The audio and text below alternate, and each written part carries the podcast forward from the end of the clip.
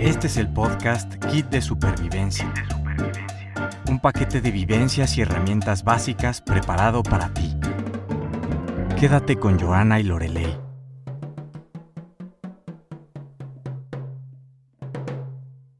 Hola supervivientes, bienvenidos al podcast Kit de Supervivencia. Yo soy Joana. Y yo Lorelei. Eh, muchas gracias por estar una semana más con nosotras. El día de hoy seleccionamos un tema que es de mucha utilidad y principalmente si eres joven. Vamos a hablar de cómo seleccionar una tarjeta de crédito. Para este tema tenemos con nosotros a Carlos Eduardo García, un amigo muy cercano y querido mío. Eh, muchas gracias, Carlos, por estar aquí y cuéntanos un poco de tu background, de tu currículum, eh, a qué te dedicas, para que te conozcan nuestros escuchas. Hola Lore, hola Joana, ¿cómo están? Este, muchas gracias por haberme invitado.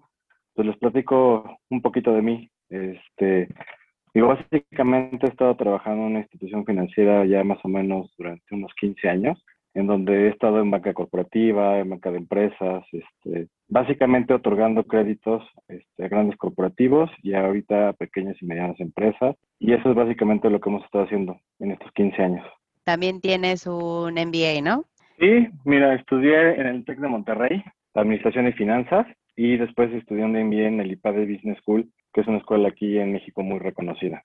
Y aunque Carlos no se dedica al tema de tarjeta de crédito, al estar, al haber estado trabajando en una entidad financiera, pues obviamente tiene conocimiento, además que es una persona súper organizada en sus finanzas, etcétera. Entonces yo creo que es una, es una excelente persona para explicarnos justo de este tema. Pues antes de empezar con las preguntas para Carlos, vamos a dar una definición de crédito, porque es muy importante entender este concepto debido a que el dinero em, que te presta un banco a través de este método siempre se tiene que devolver. Y aquí es donde la gente, por alguna razón, mucha gente se lleva la sorpresa ¿no? de, de que hay que devolver.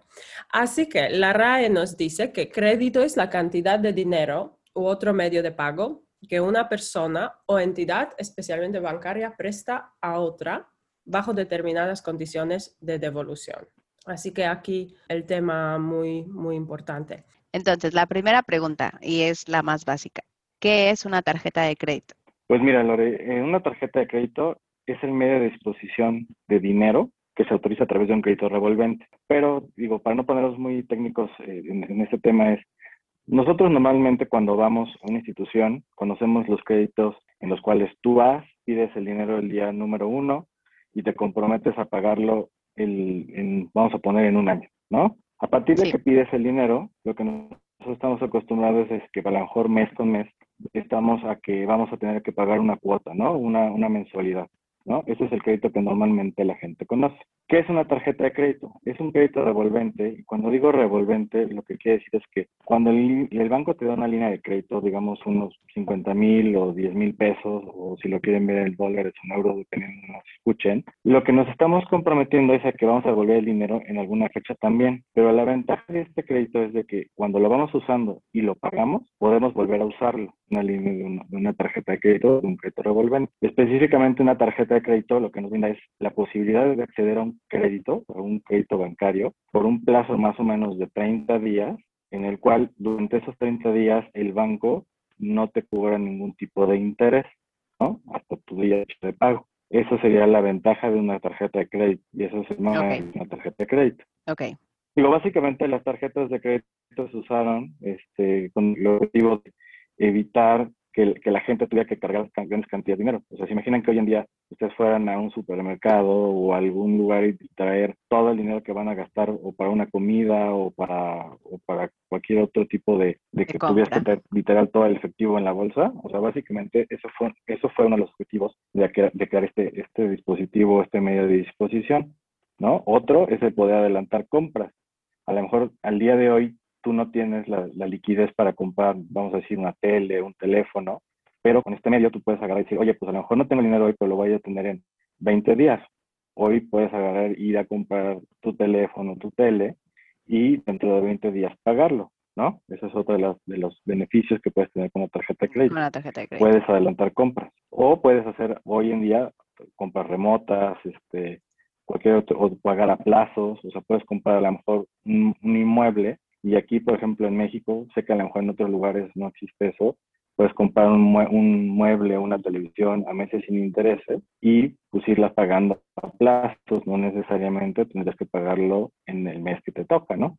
Ajá. Podrías diferir tus pagos. Eso también es otra de las cosas por una tarjeta de crédito. Vale, entonces, ¿cómo, ¿cómo funciona, ¿no? Entre el banco y el cliente del banco, ¿cómo funciona una tarjeta de crédito y, todo el sistema creado, digamos, todo el, sí, entre el banco y, el cliente? Pues mira, básicamente lo que el banco hace es, tú cuando vas, o sea, hay una, una, de las cosas que tenemos que entender es que para acceder a una tarjeta de crédito, lo primero que tienes que tener es un buen historial crediticio, ¿no? Entonces, uno de los primeros requisitos que el banco te va a pedir es que tengas un historial crediticio este, para poderte otorgar un determinado, un determinado grupo de tarjeta, ¿no? Este, una vez que has obtenido un buen puntaje, el banco te otorgará una tarjeta y te otorgará un límite de crédito dependiendo de tu capacidad de pago, que ese es otro de los, de los temas que, que, vale la pena mencionarle a su público. O sea, tienes que tener una capacidad de pago, evidentemente no te van a dar un límite de crédito que no vaya acorde a eso, ¿no? Porque también la idea del banco es otorgarte un crédito el cual tú puedas pagar y te comprometas a pagar, ¿no? No te va a dar un crédito que no, que no puedas pagar. Sí, se tienen que asegurar que eres una persona confiable, ¿no? Antes de, de otorgarte sí, un cierto posible préstamo o crédito, por decir así. Entonces, eso es lo que hace tu historial crediticio. Y pues, ¿cómo, cómo funciona Lore y Jonah? Digo, básicamente lo que te otorgan es una línea por lo regular, ¿no? Les digo, depende de la institución de crédito, te otorga un crédito más o menos, digo, pues, o sea, hablando como de parámetros, de algo que más o menos represente dos o tres veces tu ingreso, o sea, de lo que tú puedas pagar. Eso es más o menos lo que te dan de línea de crédito. Podría hacerse como un buen parámetro, o sea, entre dos o tres meses de tu sueldo es lo que más o menos podrían darte. ¿Y, qué, ¿Y cuál es el objetivo? no El objetivo es darte ese crédito, lo puedes ir usando y, y, si quieren podemos poner un ejemplo un poquito básico de cómo funciona. Imagínense que tenemos una línea que nos acaban de dar y que nosotros el día primero de marzo empezamos a hacer compras y hacemos tres compras que entre todas ellas este, nos dan cinco mil pesos. Cuando llega tu fecha de corte, que la fecha de corte es el día en el que el banco te dice, y por lo regular dura un mes más o menos, dice, oye, tú en este periodo de tiempo compraste cinco mil pesos, o tú compraste cinco mil dólares, es a 15 días para que tú cubras esos cinco mil pesos. O sea, para que tú ya te recibas tu sueldo y vayas y pagues la tarjeta. Cuando tú ya tienes que tienes tu fecha de corte, evidentemente ahí es donde acaba la revolvencia, ¿no? Y tienes que empezar otra vez a, juntar para, para, el siguiente periodo de compras. Básicamente el siguiente periodo de compras también vuelve a durar más o menos un mes. Entonces ahí digamos que entre el primer periodo y el segundo está la fecha de pago. El día que tienes tu fecha de pago, ese día tendrás que cubrir tus 5 mil pesos o el pago mínimo que tuvieras que ejercer sobre esos 5 mil pesos. El pago mínimo, digo, también para que lo tomen en cuenta, el pago mínimo lo que representa es, es una opción que el banco te da, o sea, el banco te da, digamos que tres opciones. Pagar tu pago mínimo, pagar tu fecha para no generar intereses o cualquier cantidad entre esas dos. ¿Cuál es el objetivo de eso? Que si tú decides pagar el mínimo, el banco lo que te está dando la oportunidad es que menos tú pagues lo que representa como el 1.25% de lo que debes. Pero si tú decides pagar eso, yo sé lo único que les diría es que les recomendaría es que si deciden pagar el mínimo, solamente lo hagan en una emergencia, en un caso en donde no tengan liquidez. Porque si hacen eso constantemente, lo único que va a pasar es que van a empezar a pagar y van a empezar a mandar señales equivocadas a las instituciones financieras que les están prestando, ¿no? Porque evidentemente todo eso se va a guardar en tu, en tu récord de tu buro de, de tu de crédito. Pero bueno, volviendo al ejemplo, tenemos que Z este, el 20 de abril y que entre, eso, entre esa segunda fecha de pago hiciste otros dos gastos, digamos que por otros, uno por dos mil pesos y otro por mil. Entonces, ¿qué pasa? Si tú decides hacer tu pago, este, y a lo mejor eso es algo que a lo mejor la gente no sabe. Supongamos que el pago que tú tenías que hacer era por los cinco mil pesos, ¿no? es el, ejemplo que estábamos poniendo, para no generar intereses. ¿Qué creen que pasa si ustedes pagan solamente 4.500? ¿Sobre qué les pagan, o sea, sobre qué pagan intereses ustedes? ¿Sobre los 4.500 sobre los 500 o sobre qué creen que pagarían interés? Sobre el total de, de, la deuda. Pues no, ese es uno de los primeros errores. No pagas, o sea, sobre el no pagas sobre sal insoluto, porque eso sería un poco injusto para ti, ¿no? O sea, suponte, ponte a pensar que tú durante todo este periodo de tiempo no usaste la línea y lo usaste el último día. Si te cobraran sobre los 5 Ah, minutos, ya- como que ya sería te un poco entiendo, injusto sí. cobrarte porque no has usado la línea todo el tiempo, ¿no? Lo que hace el banco es del 30 de abril, ¿no? O sea, del 30 de, de, de marzo, que te hizo tu fecha de corte, al siguiente fecha de corte, que es el, el- el 30 de abril, lo que hace es calcular los saldos promedio de tu tarjeta. Y eso, los saldos promedios de tu tarjeta, dividido en tu promedio, de- entre el promedio de días que pasó entre el 30 de marzo y el 30 de abril, Ajá. eso es tu saldo promedio, lo que más o menos usaste. Entonces, con las cantidades que pusimos ahorita, más o menos, sumando todas esas cantidades, nos da que el saldo de todo ese periodo de tiempo serían como 148.500 pesos, que si lo dividimos entre 30, quiere decir que en promedio tú usaste tu tarjeta en 4.950 pesos. Y sobre eso, sobre la que la institución financiera te va a cobrar. No, sobre el no total sobre de el total de tu línea ni sobre el total de lo que gastaste. sino Ok, sí. sino sobre el mo- monto promedio de, de tus compras durante el periodo que tú decidiste no pagar la calidad de tu cuota. Sí. Y eso, eso es muy importante entenderlo porque muchas, gentes, muchas personas piensan que cuando, cuando pagas, tú viste que tienes que pagar 5 mil pesos y pagaste 4 mil 500, ellos piensan que van a solamente pagar intereses sobre los 500 que no pagaron, pero esa no es la realidad. O sea, el banco No. te, va a pagar, te va a cobrar sobre los saldos que tuviste de utilización de tu tarjeta de crédito. En Ajá. este caso, si tú hubieras dicho, oye, voy a pagar interés sobre los 500, tú hubieras cometido un gran error y te hubieras dado cuenta al final que te cobran mucho más. Y lo más, y lo más difícil es que nunca vas a poder llegar al saldo de cómo te cobran los intereses. Al, Digo, a menos, a menos de que seas muy dedicado y Nunca terminas de pagar. saldo diario, ¿no? ¿No? Sí. Pues si eres muy dedicado y sabes cuál es tu saldo diario, lo divides y lo sumas, pues a lo mejor sí sabrías, ¿no? Pero la realidad es que nunca podrías llegar a ese saldo si no tienes toda la información que el banco tiene de tu tarjeta. Claro, y al final ese es el costo que se lleva el banco, o sea, es el, es, eh, el, el costo del valor del dinero que te están prestando. Ahora, Y, ¿qué y lo que, y lo que tipos- también sí, tenemos que tener claro, o sea, lo que tenemos que tener claro es que el banco te da una oportunidad de financiarte gratis durante 50 días, que eso es lo que también tiene, tienes que tener en cuenta. O sea, el banco te dice, oye, si tú me pagas en esta fecha, yo te voy a dar la oportunidad de que te financies con mi dinero de una manera gratuita. Ajá, Ya si tú decides no pagar la totalidad es cuando el banco te cobra, ¿no? Pero uno de los beneficios que te puedes financiar durante un plazo más o menos, digo, depende de la institución, depende de la tarjeta, sí, en tu plazo entre 50 y 40 días de una manera gratuita, ¿no? Sin que nadie te cobre nada. claro, claro. Sí, ese es un punto Digo, no sé, muy Joana, yo importante. lo fue claro con este punto. Sí, sí, fuiste claro. Yo creo que aquí la clave es, es esa, que el, el banco te da una prestación durante un periodo de tiempo, pero una vez que te pasas es cuando van a empezar a correr los intereses. Pero la mayoría de las personas este punto no lo tienen tan claro y exceden su capacidad, y entonces cuando los intereses se van acumulando. Entonces esa es la clave a entender.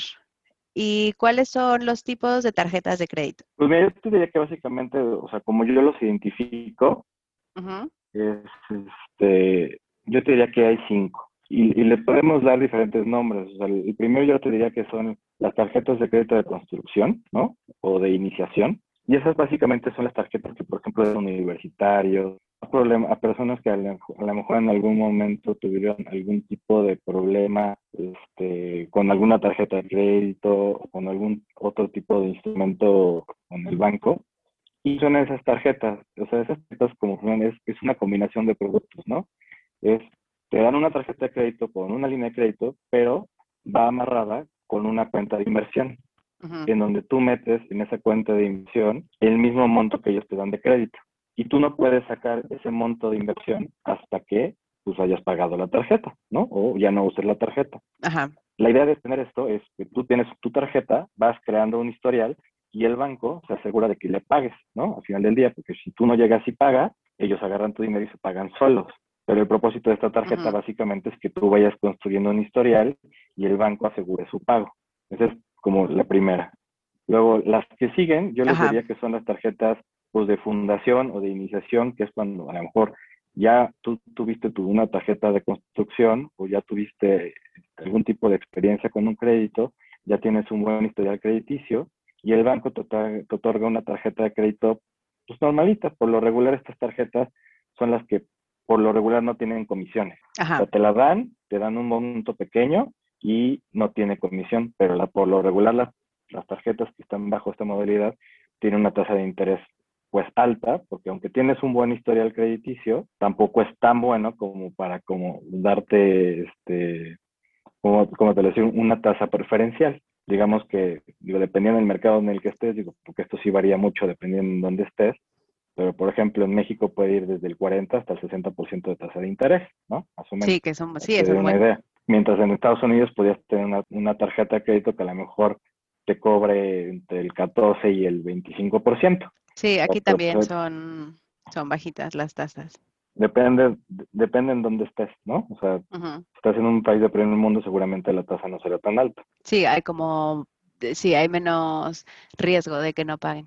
Exactamente. También, también obviamente en estos países el historial crediticio es súper importante, entonces la gente le tiene mucho miedo a estar en la lista negra, por decir así, y que tu historial crediticio baje porque en el momento que baja eh, si quieres comprar una propiedad o lo que sea que necesites, no, no te dan lo mismo. O sea, te afecta aunque tengas los recursos para pagar. Entonces la gente cuida muchísimo, sí, no, no que tu historial esté intacto, por decir así. Y seguramente también porque hay una mayor cultura de lo que representa, ¿no? En, en, los países, a lo mejor donde tú y yo crecimos, no hay tanto una cultura de lo que es el crédito. Nunca se nos enseña cómo manejar una tarjeta de crédito, nunca se nos enseña cómo, es, cómo, cómo se obtiene un financiamiento, la importancia de pagarlo y las consecuencias de no hacerlo. Yo creo que eso es una de las mayores problemáticas que tienen y por lo cual a lo mejor en, un mercado como Latinoamérica o como México no hay una penetración tan alta en tarjetas de crédito como a lo mejor sí lo hay en Estados Unidos, en Londres, en general en Europa, ¿no? Porque no hay una cultura tal de cómo funcionan y la importancia de mantener un buen historial. Entonces aquí un poquito las instituciones se cuidan un poquito más. La economía es porque, porque el público no, está tan informado. Te puedo decir ya que no, no he visto ningún país que tuviera una cultura de finanzas personales o educación que tú digas, llegas y dices, aquí todos entienden. Ya lo saben. Que no tienen problema, nadie está endeudado, no hay divorcios por el tema de dinero. Sí, las, Ustedes en México, nosotros en Polonia, pero aquí igual hay pobreza también, chicos, y hay tarjetas de crédito y este tema no es, eh, no, no, no, llega porque, o sea, hacemos aquí la labor de, de, de acercamiento de culturas. No, esto es en todo el mundo. O sea, donde... Ah, falta, sí, falta educación financiera en general y sí, a lo que se refiere, Carlos, lo que pasa es que en Latinoamérica la gente vive más al día, o sea, al día, ¿no? Entra, como entra el dinero, sale. Y en otros países la gente tiene más, eh, ¿cómo decir? Es más consciente en el tema, uno, primero no hay tanta desigualdad, que ese, ese es un punto clave, obviamente. Entonces, al haber mejores sueldos, la gente tiene mayor poder adquisitivo, por lo tanto, puede ahorrar un poco más. A diferencia de países con mucha desigualdad, como es Latinoamérica, pues que los sueldos son bajos y la gente vive muy al día. Por lo tanto, llegan a recurrir a tarjetas donde no se pueda pagar y entonces entran todas las entidades financieras con los riesgos, etcétera. O sea, es un, es un tema cíclico y vicioso. Sí, sí, sí, es, es el pues que ahí está. De, que va, solo Es una bonita bolita de nieve. Ajá, exacto. porque por lo regular lo que sucede en cualquier, digo, y también seguramente, como bien lo dice Joana, pasa en todo el mundo, te dan tu primera tarjeta y luego dices, bueno, pero me voy por la que sigue, ¿no? Y por la que sigue, por la que sigue, cuando te das cuenta, ya tienes seis tarjetas de crédito. Yo lo, lo que recomendaría en general es que pues nunca tengan más de dos, ¿no? Este, o sea, yo creo que si ya tienes más de dos tarjetas, ya tienes este, bastante con qué ocuparte, nada más de manejar las fechas de pago y de fechas de, ¿no? O sea, o sea, uno de los grandes errores por los que, o sea, y eso que tienen que tener muy claro tu público y todos, por lo que cobran muchas comisiones los bancos son por los errores que cometemos. O simplemente se me pasó a pagar la tarjeta. Pues ahí te va tu comisión porque no pagaste a tiempo. Y ahí te van los intereses.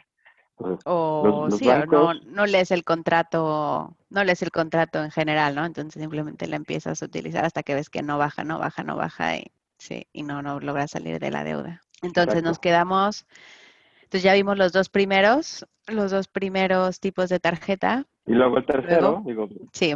ya vienen las tarjetas de puntos, ¿no? Ya son las tarjetas que tienen algún tipo ya como de recompensa, en donde ya a lo mejor, digo, tienes este, a lo mejor descuentos en restaurantes o ya con tus puntos puedes hacer algún tipo de compra en alguna, en alguna institución o alguna tienda departamental, este, ya tienes una comisión un poco ya más considerable.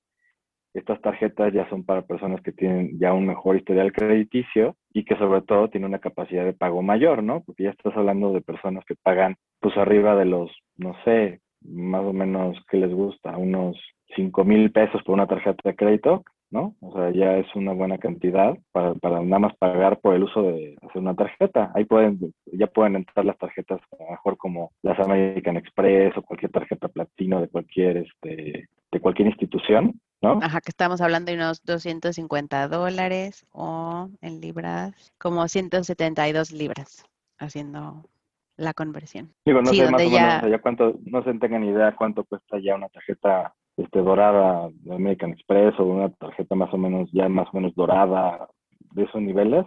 Eso es más o menos el nivel de tarjeta que estarían esperando por allá. Debería saber porque aquí la tengo.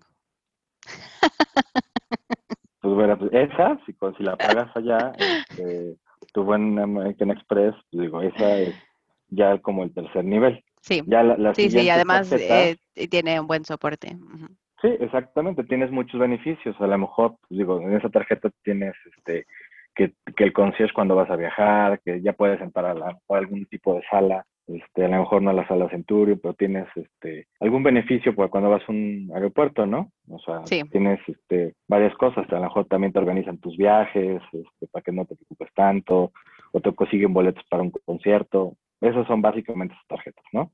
La siguiente es este, las que yo denomino ya que son ya muy específicas, ya este, realmente ya la diferencia entre estas tarjetas y las y las de puntos realmente como que se va diluyendo, ¿no? ya no hay mucha diferencia, este, y son las tarjetas como para viajeros, ¿no? Las que ya literal son las, todas las platino, o todas las tarjetas platino de cualquier institución, la que quieras, este, realmente ya un poquito ya lo que estás pagando es como el prestigio de decir tengo esta tarjeta y pues básicamente ya estás pagando también una comisión alta, ya más alta por esta, o sea, ya estás hablando si tienes una idea más o menos cuánto cuesta una tarjeta platino de, de American Express por allá en Londres, pero aquí más o menos en México cuesta alrededor de unos 20 mil pesos, ¿no? Que serían como unos mil dólares. Este, es algo, sí, ya, ya. ya básicamente son estas tarjetas. Pues digo, ya seguramente tu problema ya si tienes esas tarjetas no es este no es sí. ya, tu problema no es financiero no o sea no, no, te, no te estás preocupando al día a día de oye tengo que pagar mi tarjeta no evidentemente estás, también van amarradas a que tienes un gran poder adquisitivo este que tienes un buen puntaje este, en tu historial de crédito y a lo mejor la tasa, aunque no te voy a decir que son bajas, pero ya no son tan altas. Ya no estás pagando este, y hasta a lo mejor aquí, por ejemplo, en México, hay veces que te hablan de esas promociones y te dicen, no, hice alguna compra y te dan el 12%, ya no estás pagando el 60 o el 40 que hablamos.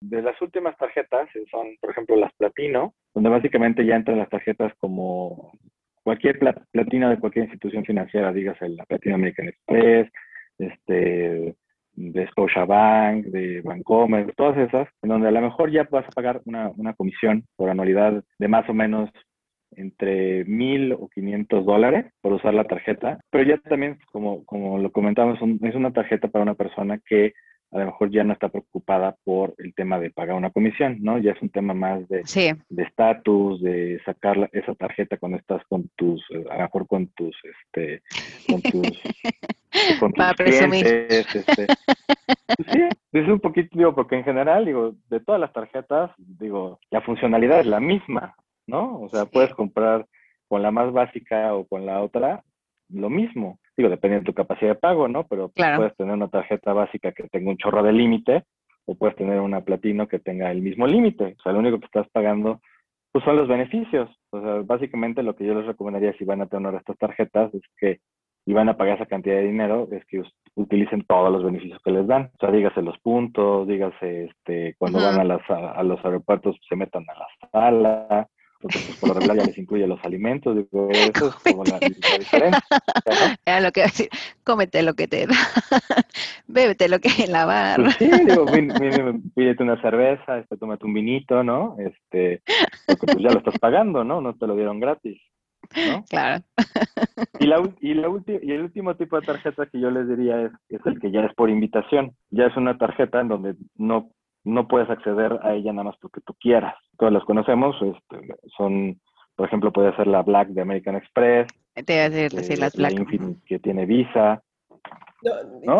Ya son tarjetas donde estás pagando más o menos cuatro mil. Unos cuatro mil dólares. Son tarjetas donde ya estás pagando más o menos cuatro mil dólares de comisión. Y esas tarjetas, pues las, las usan personas que más o menos gastan 250 mil dólares en tarjetas de crédito, ¿no? Entonces, más o menos. Eh, sí, ya es sí otro, e, ese es otro segmento, ¿no? Y ese sí, como dices, ya es, eso ya es una cuestión de más de life and style que de un producto financiero, ¿no? Es mantener un estatus, ¿no? Y decir, pues tengo esta tarjeta porque... Y la puedo mantener. Gasto esto, ¿no? Porque todos sabemos que la gente que tiene esas tarjetas es porque gasta un chorro, ¿no? Porque las utiliza.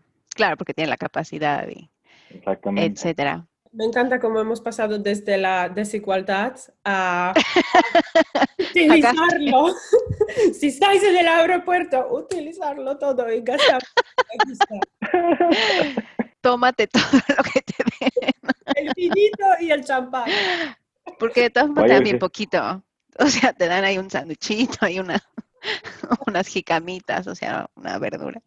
Carlos, eh, ¿Quiénes son en todo esto Visa y Mastercard? Bueno, Visa y Mastercard, lo que son, este, digamos que es un intermediario que le ayuda, que nos ayuda a nosotros los bancos a conectarnos para saber si alguien, digo, vamos a ponerlo un poco más sencillo, un ejemplo más coloquial. Cuando estamos hablando de nuestros países, a lo mejor nos parece como, ¿para qué necesitamos estas instituciones? A lo mejor realmente estuvieras hablando solamente de tu país, no las necesitarías. Pero imagínate que tú estás en un país muy lejano, en donde en tu banco, no conocen a tu banco. Entonces ahí es donde entra Visa y Mastercard. Nos, lo que pasa con los bancos cada vez que tú vas a una TPB o, o, o, haces un gasto con una tarjeta de crédito, básicamente lo que hace Visa y Mastercard es intercomunicar a los bancos y decirle, oye, aquí hay un banco en México que quiere hacer este, un cargo a esta tarjeta que a lo mejor es, no sé, vamos a decir, este, de Egipto, ¿no? Y a lo mejor un banco de Egipto no lo conoces aquí en México, pero lo conocen. Entonces, ellos lo que hacen es la interconexión entre estos dos bancos y hacen el movimiento para que esta tarjeta se le saque el dinero y, y ese dinero viaje del banco egipcio al banco en México que eso, si no existieran estos, estas intercomunicaciones, no se podría dar. Básicamente es una de las razones por las que también surgió esta compañía, porque necesitábamos alguien que intercomunicara a los bancos que no se conocían en algún momento, ¿no? Este, porque a lo mejor nosotros pensamos en nuestro ejemplo normal de todos los días, digo, a lo mejor en Londres HSBC y Bancomer o, o BBV, que a lo mejor seguramente conocen allá, o Barclays, un banco así, dicen que, se, que se conozcan, ellos se conocen, pero a lo mejor en Londres no conoces un banco mexicano como Banorte. Entonces, eso, ese es el papel que ellos juegan, intercomunican. Intercomunican este, entre, entre las entidades. Entre, entre, las entidades, ¿no? Entre las, puede ser este, un banco muy conocido, un banco muy chiquito, pero al estar conectados con Visa Mastercard tienen la facilidad de poder usar sus tarjetas como si fueran cualquier banco. Muy interesante.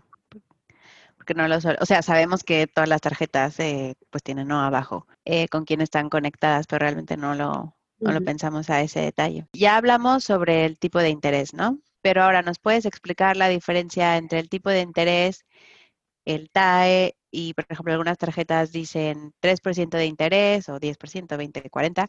Con X porcentaje de TAE, o sea, TAE es la tasa anual equivalente, pero a veces suena muy complicado cuando te vienen así en los, en los contratos o en las cláusulas. Sí, y, miren, y eso realmente no es tanto, o sea, cuando una tarjeta te dice que te va a cobrar el, el 12%, digo, ese, ese creo que ejemplo ya más o menos ya como que ya lo, ya quedó claro, tenemos todos, ¿no? O sea, lo que básicamente pasaría es que si una tarjeta te cobra el 12%, lo que tendrías que hacer es pues, agarrar esa tasa del 12, dividirla entre los 12 meses y te va a estar cobrando una tasa de 1% mensual. Eso es lo sencillo. Pero, ¿qué es la TAE? O sea, la TAE básicamente es una referencia que te dan las instituciones para que sepas cuánto realmente te cuesta una tarjeta de crédito. ¿Y qué, cuál es la diferencia entre la tasa de interés y el TAE? O sea, o aquí en, eh, aquí en México le decimos el CAT. Lo que engloba esa tasa es que imagínate que durante un año, o sea, tú vas a pagar la tasa de interés, entonces eso se mete al TAE. Pero lo que está fuera de la tasa de interés que normalmente conocemos son las comisiones. O sea, si una tarjeta te cobra dos mil pesos o tres mil pesos, eso no está incluido dentro de tu tasa normal de pago. Lo que hace la TAE es que mete tu tasa de interés, mete las comisiones que te pueden ir cobrando durante el año y por eso, por lo regular, la tasa de interés y el TAE son diferentes y por lo regular el TAE 100, más bien, siempre es más grande que la tasa de interés, porque en la TAE están incluidos todas las comisiones que te va a cobrar la institución financiera al cabo de un año, y eso es lo que está metido ahí. Ah, digo, si lo quisieran algún día calcular, digo, lo único que tienen que hacer es, la tasa que les cobraría normalmente es sumarle todas las comisiones, y eso les daría la TAE. Ok, también muy interesante. Muy importante saberlo. Oye, Carlos, la siguiente pregunta yo creo que es, muy importante porque vemos a veces casos de gente que pues se toma tarjetas de crédito y luego se endeuda, ¿no? Y, vemos casos a veces muy cercanos de gente que quiso aprovechar más la vida, comprarse un viaje, algo, algo bonito, pero al final se, no, lo pasa tan bien cuando se endeuda. Entonces, ¿cómo evitar que la gente se endeude sin darse cuenta? Eh, ¿Se pueden poner algún tipo de límites a las tarjetas o cualquier cosa que les pueda ayudar a, los, a nuestros oyentes? Pues mira, yo creo que lo primero que tendrían que hacer es escuchar su podcast, ¿no? Este, porque un poquito de las cosas que hemos hablado aquí este, yo que les ayudaría mucho a entender que todo está hecho por las instituciones financieras para que la gente no se sobreendeude. Los que nos sobreendeudamos somos nosotros y los que tomamos malas decisiones somos nosotros. O sea, yo lo único que les puedo decir es que cada vez que tengan una tarjeta de crédito, digan, ¿realmente necesito otra tarjeta de crédito? O sea, yo no, en serio, nunca le recomendaría a nadie tener más de dos. Y yo les diría, tengan dos, nada más con un objetivo. O sea, como para que tengan una estrategia y eso es algo que sí le pasa a mucha gente. Compran los muebles con la misma tarjeta que compran el súper, ¿no? Y entonces, al final del día, acaban revolviendo las cosas grandes con las cosas chicas. Entonces, yo lo que les digo es, y, eso hace a lo mejor a veces como que te desenfoques, ¿no? O sea, como que dices, oye, voy a comprar esta sala, entonces vas y compras la sala. Pero de repente, con esa misma tarjeta vas y compras el súper de la semana. Entonces, al final del día, un día decides, oye, no tengo tanta lana, o sea, no tengo tanto dinero, no tengo tanto cómo pagar este, este mes pues bueno, entonces, como les expliqué hace rato, ¿cómo les cobra el banco? O sea, el, banco les va a cobrar sobre sus saldos promedios diarios. Entonces, el día que tú decides no pagar, a lo mejor sí pudiste haber pagado tu sala, pero el día que decides comprar el súper y dices, no, a lo mejor no me alcanza como para pagar el súper, el banco te va a cobrar sobre la totalidad de todo. Entonces, yo lo que les diría es, tengan una tarjeta para sus gastos grandes, tengan una tarjeta para sus gastos pequeños, y el día que se emproblemen, pues no dejen de pagar, o sea, no paguen tantos intereses, pues, decidan sobre la que pagarían menos intereses, ¿no? En este caso, pues, a lo mejor si tienen, pues la, dejen de pagar un poquito el, este, el saldo de allá, pero sus gastos recurrentes, ¿no? Esas páguenlas. Y así ya no estás pagando sobre la totalidad de todo lo que debes. Ya, ya como que ya, ya separaste y dices, oye, no me alcanza para pagar la totalidad de las mensualidades de la sala, ¿no? Entonces ahorita voy a pagar toda mi tarjeta esta de que, que uso para los gastos pequeños, para o sea, digamos el súper, o la ropa, o sea, cosas del día a día, y esa sí la pago y no pago intereses sobre eso, y la otra pues ahí la dejo un poquito, a lo mejor, pues no, un poquito arriba del mínimo, y empiezo a pagar sobre intereses sobre eso, pero ya no pago intereses sobre todo, o al revés. Sí. O sea, pero así ya no estás pagando sobre la totalidad de tu deuda, ¿no? Sino sobre un pedacito. Y sí, sí, hay, sí hay algunas instituciones, pero eso ya depende más de la institución en la que, en la que estés, en donde puedes poner límites. Pero digo, también hay, que tener claro, o sea, el límite ya lo tienes desde el inicio, ¿no? O sea, ya sabes que no te puedes gastar más allá de tanto. Eso ya está puesto al inicio. A lo mejor te ayudaría para que, si tú tienes un adicional, para que no gasten más de tanto, y eso sería como para poder controlar tus finanzas. Pero Eso depende más de la institución financiera, no tanto de la tarjeta, ¿no? De qué tanta tecnología tenga la institución como para poner esos límites. Pero digo, sí los hay. Y hoy en día cada vez las instituciones tratan de brindar más información a sus clientes mediante sus aplicaciones. A lo mejor Digo, no sé qué, tarjetas tengan, pero a lo mejor, por ejemplo, cuando gastas, te mandan un pop-up, ¿no? Un mensajito que te dice, oye, gastaste tanto. Y ya hay aplicaciones más avanzadas donde te van diciendo, oye, de tu gasto ya gastaste tanto en restaurantes, ya gastaste tanto en ropa, ya gastaste tanto en viajes. O sea, ya como que te van dando más información y dices, ay, ya sabes cuáles son tus gastos inútiles, ¿no? Como la típica compra en el Starbucks, ¿no? Este, que esa es como la retita que muchos tienen, que no se dan cuenta que al ya final de unos años tocado en el podcast. Claro, ya lo hemos tocado en el podcast de ese tipo de gastos. Entonces ahora vamos a ¿qué pasa si no pago? ¿Qué pasa si no pagas qué? ¿Qué pasa si no pagas? No, ¿qué pasa si no cubres a final de mes al menos el mínimo y qué pasa si no pago a largo plazo? Además de que empiezan a llamar a toda la gente, a todos tus conocidos y a pedir que te contacten para que pagues. No sé si aquí pues funciona eso en Reino Unido, pero en México sí pasa. Pues en México ya también es delito, ¿eh? Ah, qué bueno. O, sea, en México ya no, ya no, ya no pueden hacer eso. Este, ya también es un delito, hasta el que te estén molestando todo el tiempo también es un delito. Pero digo, específicamente, ¿qué pasa si no pagas el, si no pagas el mínimo? A ver, si no pagas el mínimo, lo primero que te va a pasar es que te va a llegar un, un cargo, este, dependiendo de tu tarjeta y lo que hayas aceptado, un cargo por, por mora. Y a partir de ahí, lo que va a pasar es que se te van a generar intereses. Sí. Este, si tú continúas así, durante mucho tiempo lo que va a pasar es que te van a congelar la tarjeta y la institución financiera lo que al final del día va a hacer con esa tarjeta es pasarla este, a un área de cobranza que es ya cuando ya te están este, marcando de, oye, ¿cuándo va a pagar? ¿Cuándo, este, por qué no ha podido pagar? Y es cuando ya, empieza a hacer un poquito ya más la, la participación de las instituciones financieras como para ver el por qué no has pagado y ver si pueden llegar a algún tipo de arreglo contigo, ¿no? Y posteriormente a eso, digo, pues digo, también lo que los bancos hacen ya después de mucho tiempo es esa cartera, pues no se la quedan porque también el, el banco no tiene el por qué, o sea, no es, no es este digamos que no es el core del banco el quedarse con esos créditos. Tener deuda vencida. A lo mejor al final, al final del día es, pues, a lo mejor los venden a descuento, ¿no? Y se lo venden a alguien, a una recuperadora de créditos, se lo venden a descuento y si tú debes 10 mil pesos, el banco dice, pues te lo vendo por 2 mil y entonces esa empresa lo que se dedica es literal a tratar de recuperar lo más que se pueda de esa deuda.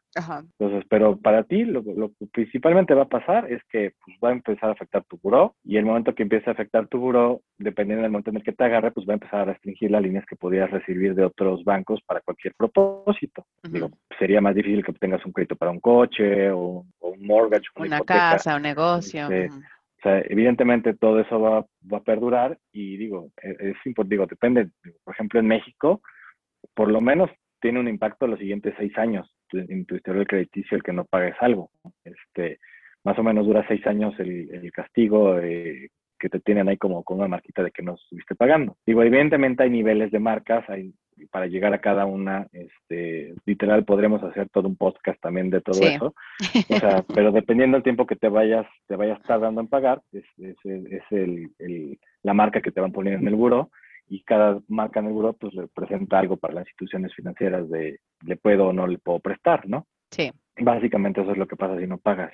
Ok. En el momento que te pones al corriente, pues todos somos felices y volvemos a, y tomar nuestro crédito como si nada, ¿no? Ajá. Y sales de, o sea, puedes volver a, adquirir líneas de crédito, etcétera. Digo, y también hay una cosa que es muy importante que a lo mejor no, no todos saben y a lo mejor no lo han experimentado, pero si a lo mejor un día, si tienen un buen historial de crédito y por algo se les ocurrió o se les olvidó o se les pasó pagar su tarjeta, pueden hablar a la institución financiera y pedirles que les condonen esas cuotas. Digo, no todas se los van a otorgar, no, no es seguro, pero hay algunas donde dices, oye, la realidad es que pues pasó lo que pasó y se me olvidó, ¿no?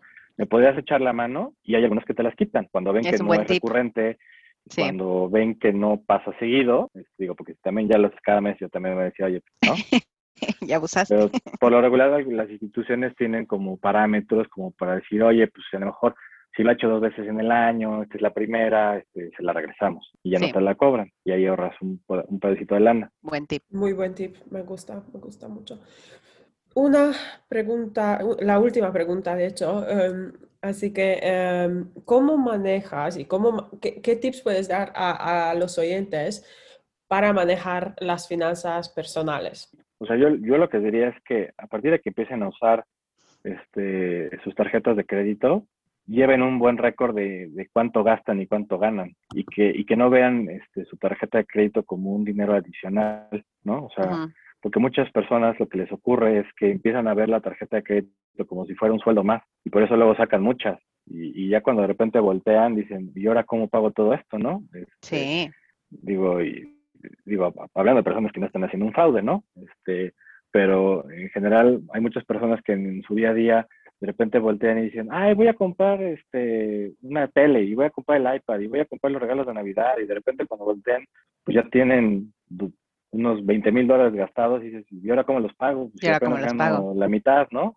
Este, pues digo, yo creo que lo que es bueno es llevar una disciplina de, de cuánto puedes gastar al mes, ¿no? Este, y ir llevando un pequeño récord. Si tu institución no te brinda una buena aplicación que te ayude, pues tú con una libretita o en tu iPad o en tu celular, ir anotando cuánto llevas gastado y saber cuánto te va a llegar para pagar en el mes, ¿no? Este, también otra trampa que la que no deben caer muchos es aquí hay una cosa que se llama meses sin intereses. Supongo que allá hay installments o, o pagos diferidos o pagos donde no te cobran comisiones. Sí, por- cab- por no, yo creo que tarjeta. estoy pensando, no, no los, no me parece verlos mucho, pero sí en México funcionan bastante. Y yo creo que son más, eh, yo creo que va más, a- es, o sea, es algo que se usa más en Estados Unidos.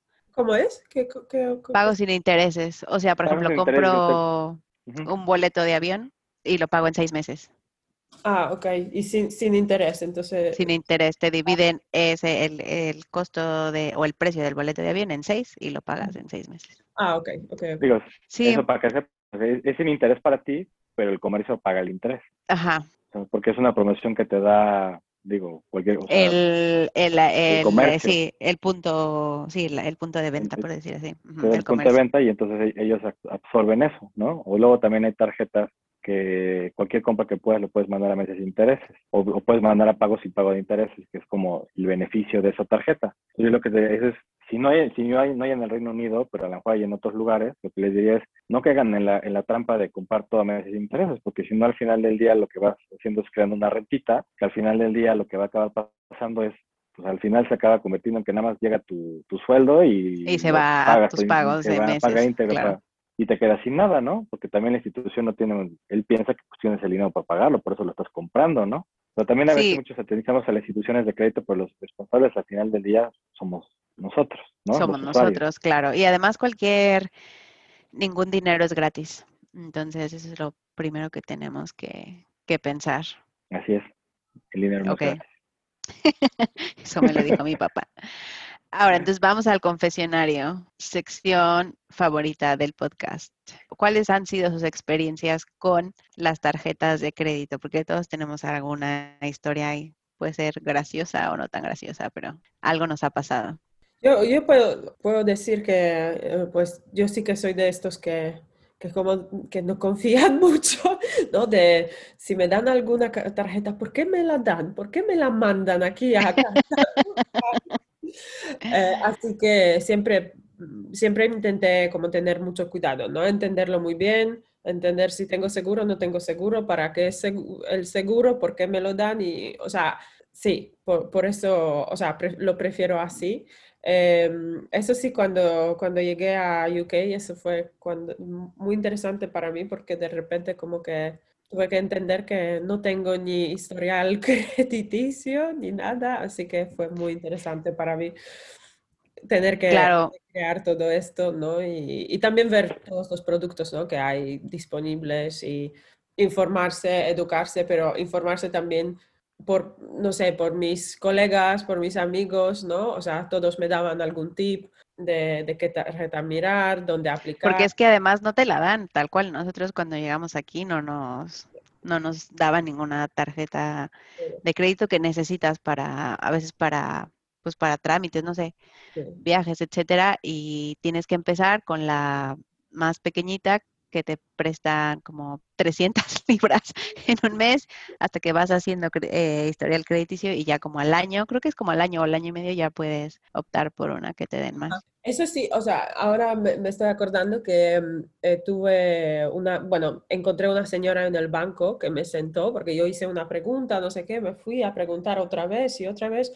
y la señora me sentó y me dice, oye, o sea, ahora tienes la de débito, pero para la de crédito, estos son los pasos para como que construir el, historial. El historial. Es que no te la dan, no importa el sueldo que tengas y aunque, o sea, aunque demuestres que puedes pagar, no te la dan. Y tampoco, ya me acordé dónde sí dan pagos sin intereses. Eh, Apple, Apple da pagos sin intereses. Sí, sí, sí. Yo creo que cada vez más. Los, los de teléfono, sí. Y tampoco no te otorgan, por ejemplo, pagar un teléfono sin interés, eh, perdón, en, meses tampoco te lo dan porque no tienes historial crediticio. Cuando tú lo intentas comprar, te lo, te lo deniega y te dice no, no tienes historial o algo así. ¿Me pasó también? Hacer una revisión. La verdad es que eso funciona muy bien aquí. El tema de todas estas, bueno, no todas estas empresas, la, esta empresa súper grande que tiene todos los datos, está conectado con todos y funciona bastante bien. Funciona muy bien, sí es verdad. Así que eso, no tengo, no tengo mm, como experiencias negativas, ahí tengo que decir que tuve suerte, pero, pero también tuve suerte, por ejemplo, al llegar aquí, pues eso, de encontrar a alguien que me quiso dar consejos, que me quiso decir, oye, haz esto, esto, esto en los próximos tres meses, seis meses y así tendrás eh, mejor historial o no sé, algún tipo de historial primero. Sí, ¿y tú, Carlos, tienes alguna experiencia? Pues sí, sí, tengo una que a lo mejor tú te, tú te sabes. Este, yo cuando, me casé, este, digo, como luego cuando soy una persona muy ordenada con mis finanzas, ¿no? Una, desde siempre, desde muy, joven. soy, soy muy ordenado, pero cuando me casé, en algún momento tuve una plática con un amigo y me dijo, mira, este viaje disfrútalo. Dice, por primera vez en tu vida no vayas haciendo cuentas, vete, este, tú ve y relájate, ¿no? Este, vive, vive la vida, pásensela bien, padrísimo, ¿no? Entonces nos fuimos tres, tres, tres semanas de vacaciones, mi esposa y yo, nos fuimos a, primero fuimos a California, luego fuimos a Silicon Valley, luego fuimos a Napa, nos fuimos a Nueva York, de Nueva York nos fuimos a Miami, de Miami nos fuimos a Orlando, luego fuimos a Miami. Y ya cuando estábamos la última parte del viaje, ya que estábamos en Miami, ya en los últimos, no sé, tres días o... Sí, los últimos tres días del viaje, de repente íbamos a ir a un restaurante muy bonito, muy caro, este, después de haber ido a todos los que todo lo que se nos antojó, los comprado, habíamos comido, todo, ¿no? Y además en, Estados Unidos eh, el tema del impuesto, o sea que tú ves el precio y dices, ah, ok, bueno, no está, no está tan caro, está bien, lo puedo pagar. y de repente ya te llega el impuesto. Ay. sí, o sea, entonces va subiendo. Pero, sí, pero aún así necesitas liquidez, ¿no? Entonces me acuerdo perfecto que me dice, bueno, me voy a bañar, ahorita regreso, este, ya para que te apures. Yo, ah, sí, sí. Entonces, ahí de repente agarré mi celular, ¿no? Empecé a ver la tarjeta, y ya cuando vi la tarjeta, me di una espantada. y ahora cómo pago. y ahora cómo pago, exacto. Por eso les digo, o sea, mantener un, récord a lo mejor una vez en tu vida que te vaya, pues, está bien, ¿no? Digo, al final del día era algo que pues sí me apretaba, pero también era algo que pues sabía yo que al final del día iba a poder pagar, ¿no? Pero cuando eres un poco organizado y de repente ves una cantidad que dices, no, o sea, eso no lo puedo ganar, o sea, no lo gano en dos meses, ¿no? claro, claro. Entonces seguramente tendré que pagar algo de interés, pero o sea, el, shock es ese, pero imagínate que de repente te llega eso siempre. O sea, ese, ese yo creo que como el, problema. O sea, hay gente, yo me despidí una vez en mi vida y, y, ese fue el susto de mi vida, ¿no? O sea, claro. también sí, el estrés. Que sabía que podía manejar, pero hay gente que vive así, ¿no? Y hay gente que, que a lo mejor no tiene para pagar la tarjeta de crédito y tiene ocho. Sí, no, hay gente que, que va pagando todo, entonces cuando llega eh, el sueldo del siguiente mes, pues paga todas las tarjetas, pero luego otra vez tiene que volver a empezar porque ya se quedó en ceros la cuenta o en menos tanto y entonces otra vez, ¿no? Y esto sí, un círculo vicioso. La verdad es que debe ser mucho estrés vivir, vivir así y tampoco eh, no poder ahorrar, porque eso es fundamental, tener siempre eh, liquidez extra para cualquier eventualidad. Claro. ¿Y tú, Lore? ¿Alguna Y ahora, Eh, sí, yo creo que puedo tener muchas. no, no de tarjeta de crédito así como tal, pero la primera tarjeta de crédito que tuve fue de las que te ofrecen en las tiendas, entonces yo muy contenta, muy joven, dije, ay, sí, la quiero. Eh, y me compré una laptop y entonces eh, no lo pagué todo al siguiente mes. Entonces cuando llegó, pues, obviamente generó intereses y de repente dije, Dios mío, eh, lo tengo que pagar porque ya esto no me está gustando. Fue como tres meses, yo creo. Y justo coincidió con el tema del pago de utilidades, algo que pasa en México. El otro día lo podríamos explicar. Y entonces tal cual llegó ese pago, tal cual pagué y entonces fue como, te salió, o sea, si me hubiera esperado a recibir las utilidades, no pagaba intereses y me hubiera costado menos cara la laptop. Entonces es, eh, fue una buena experiencia. O sea, ya tenía idea. La verdad es que mi papá siempre, como mi papá también trabajó en entidad financiera toda su vida, y también es muy organizado con sus, con sus finanzas, etcétera, siempre nos, nos decía, ¿no? Que nunca nos endeudáramos o que aprendiéramos a utilizarla pero no sueles escuchar hasta que te pasa. Entonces yo diría que esa fue mi primera experiencia con la tarjeta de crédito. estoy pensando otra. No, y lo que había comentado, que aquí hasta que no generas un historial crediticio, pues no, no te dan ninguna y te sientes un poco así como, como estudiante, que no importa el sueldo que tengas, pero simplemente no tienes, tienes que esperarte un buen rato. Yo creo que son esas dos. Hace poco estaba viendo unos eh, documentales de Venezuela y de Norcorea y justo los dos, al ser países eh, comunistas, coinciden en que no aceptan Visa y Mastercard. Por lo tanto, no puedes pagar, o sea, si tú eres un turista, eh, que no suelen tener muchos turistas comunes, pero hay mucha gente que va a ver cuál es la situación de cada uno de los dos países y resulta que no, que no pueden pagar. Entonces, en el caso de Venezuela, que hay tanta inflación y que para pagar eh, una comida necesitas un fajo de dinero así gigante, o sea, es un lío, ¿no? O sea, que la gente se encuentra realmente en situaciones donde no tienen dinero para pagar, aunque tú en tu banco lo tengas, ¿no? Y en Norcorea, que funciona con moneda china, creo, ya no me acuerdo cómo es. Tú llegas y cambias el dinero, pero ese dinero no puede salir de Norcorea. Entonces tienes que ir haciendo cambios, pero tampoco puedes utilizar sus tarjetas. Obvio, ¿no? Pues porque no tienen Visa, Mastercard, etcétera.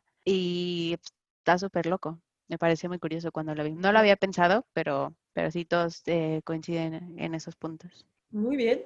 Pues eso, el, eh, pasamos al siguiente, a la siguiente sección, que es em, el recurso. Aquí recomendamos, solemos recomendar algún recurso, algún libro, alguna página, algo que, que pueda um, ayudar en el proceso educativo em, para nuestros oyentes. Eh, ¿Tú, Carlos, tienes alguna página o algún recurso que puedas recomendar? O sea, algo que les recomendaría, ¿no? Este, porque también es de recomendar es y es un, y es un hábito que de aquí donde yo soy no es muy usual, es que lean bien las cosas que contratan, porque por lo regular, este, la mayoría de las cosas que podemos aprender están en las cosas que nos entregan las instituciones financieras, en los manualitos, en los contratos, todo viene ahí. Y la realidad es que la gente no lo lee. Y ahí viene, o sea, todo lo que les expliqué aquí, o sea, realmente viene en, el, en tu contrato de tarjeta de crédito, viene todo.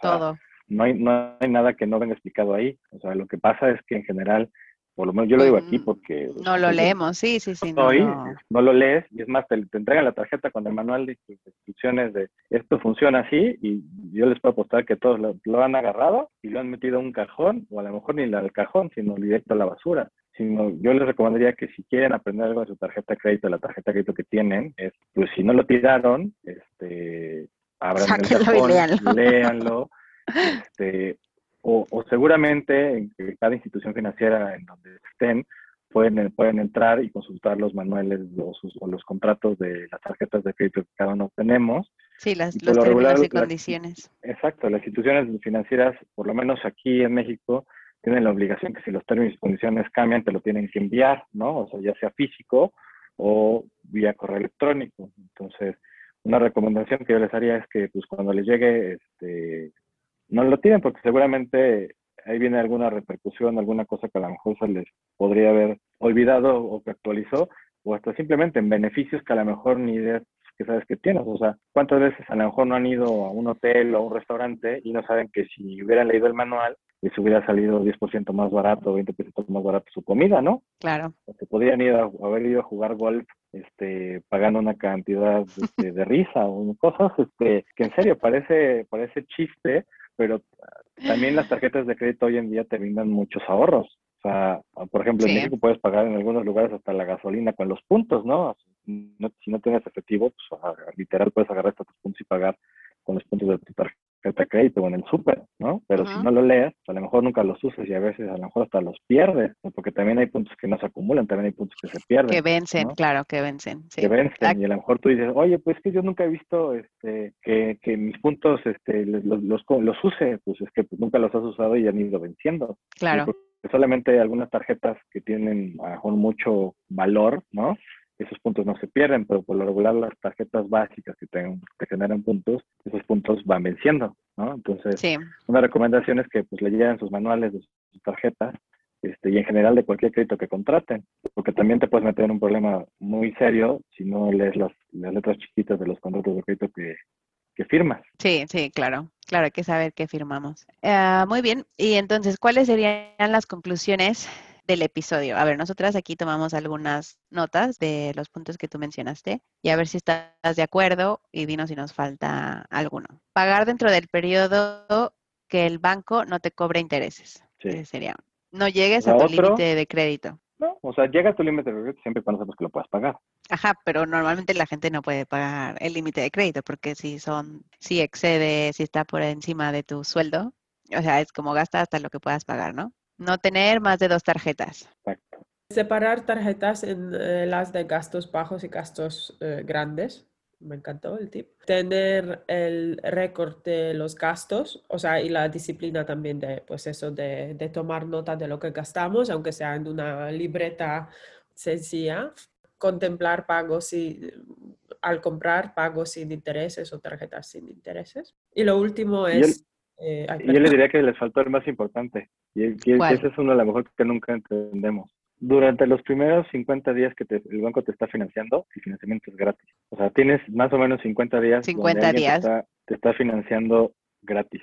Que eso te parezca muy cortito, eh, digo, es un buen periodo. Si tú compras algo y, sabes que igual tienes un financiamiento gratuito, que eso es este, también muy bueno, ¿no? Claro. Esa es como la, la bondad del producto. Sí, ¿no? Y no caer en el error de que es un dinero adicional. O sea, ok, ya lo gastaste, pero lo pagas en, el, en los siguientes 50 días. O sea, no es lo gasto y gasto el resto de mi sueldo en otras cosas y después no lo puedo pagar. Porque es que la gente pues se olvida o, o nos olvidamos o no le prestamos atención. Eso es. Son los errores más comunes de las tarjetas. Son los errores más comunes. Ok. Hoy hemos tenido en el podcast, en el episodio del podcast, al invitado experto de tarjetas de crédito, de todas las cosas bancarias, el experto bancario Carlos Eduardo García. Eh, Carlos, mil gracias por estar eh, con nosotros en este episodio. Está toda la información que has compartido con, con nosotras es muy valiosa y para, para, nuestros escuchas y principalmente para la gente joven que apenas va a tener una tarjeta de, de crédito por primera vez, va a empezar a, aprender realmente a ganar y gastar. Entonces, eh, Carlos, te, eh, eh, ¿quieres, ¿quieres compartir tus redes sociales donde la gente te pueda encontrar, hacerte preguntas o seguirte, seguir el contenido que compartes? Realmente no, este, como les decía, no, no tengo ninguna red social en donde comparta contenido de finanzas, pero digo, cualquier cosa que y luego necesitaran de alguno de tus escuchas eh, saber algo más sobre este tipo de temas, digo, con mucho gusto podría volver a estar con ustedes para platicar un poquito más. Perfecto. Pues si tienen dudas, nos, los pueden, las pueden mandar por eh, mensaje directo en Instagram y podemos volver a invitar a Carlos. Pues muchas gracias. Pues, a ustedes, muchas gracias por invitarme. Queridos supervivientes, muchas gracias por estar con nosotras una semana más. Si te gusta nuestro podcast, por favor dale follow y compártelo. Y si nos quieres proponer algún tema o quieres ser un experto invitado en uno de los episodios, déjanos un mensaje en nuestras redes sociales. Bye bye. Bye. Seguimos la próxima semana con otro tema. Sigue a Kit de Supervivencia en Instagram, en arroba kitdesupervivencia.jl.